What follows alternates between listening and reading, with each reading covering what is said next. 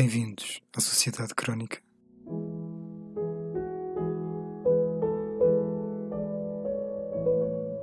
Um espaço semanal de crónicas de Norberto Moraes.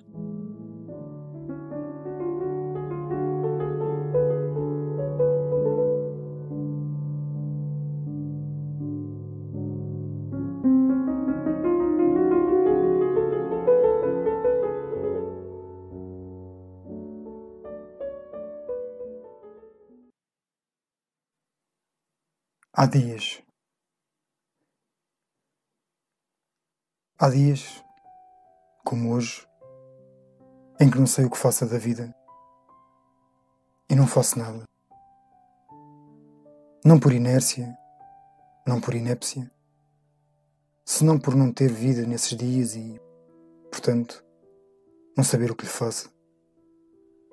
Parece que acordo cansado, como quem desperta de uma morte clínica de um longo sono, de um desmaio, de uma distração provocada pelo tédio de não ter vida ou sentido para ela, que vai dar ao mesmo, ao tejo, ao mar, ao fim do mundo. Há dias em que nenhum revólver bastaria para pôr termo à existência. São os dias em que a vida é um fantasma e os fantasmas não morrem a tiro. Sabemos-lo desde a cama de grades. E os que não tiveram cama de grades? Perguntarão os chatos.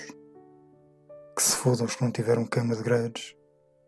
Portanto, desde a cama de grades que sabemos, não morrem a tiro os fantasmas. Morrem num raspar de fósforo pela lixa, num clique de lanterna, num golpe de interruptor. Morrem quando se faz luz, como o desespero das ideias falhas, que é o fantasma de não alcançar resposta como eu, nos dias em que não sei o que faça da vida, porque não a tenho. É preciso luz para afastar fantasmas. Foi o que Deus fez para afastar os seus. Que Deus não era senão um menino perdido no meio de um quarto escuro, borrado de medo.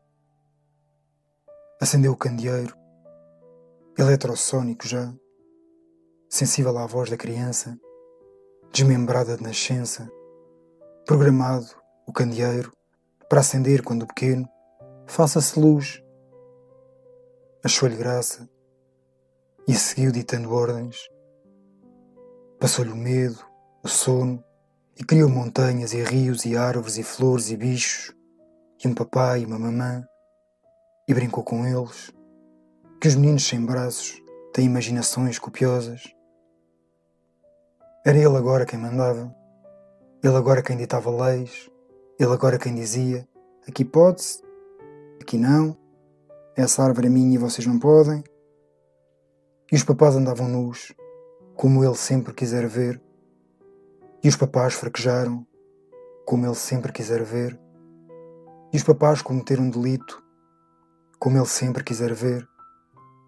E os papás teriam de ser castigados, como ele sempre quiser ver. E os papás foram expulsos de casa, como ele sempre quisera ver. E os papás morreram de fome, de frio, e de dor, e de velhos, e de tristeza, como ele sempre quisera ver.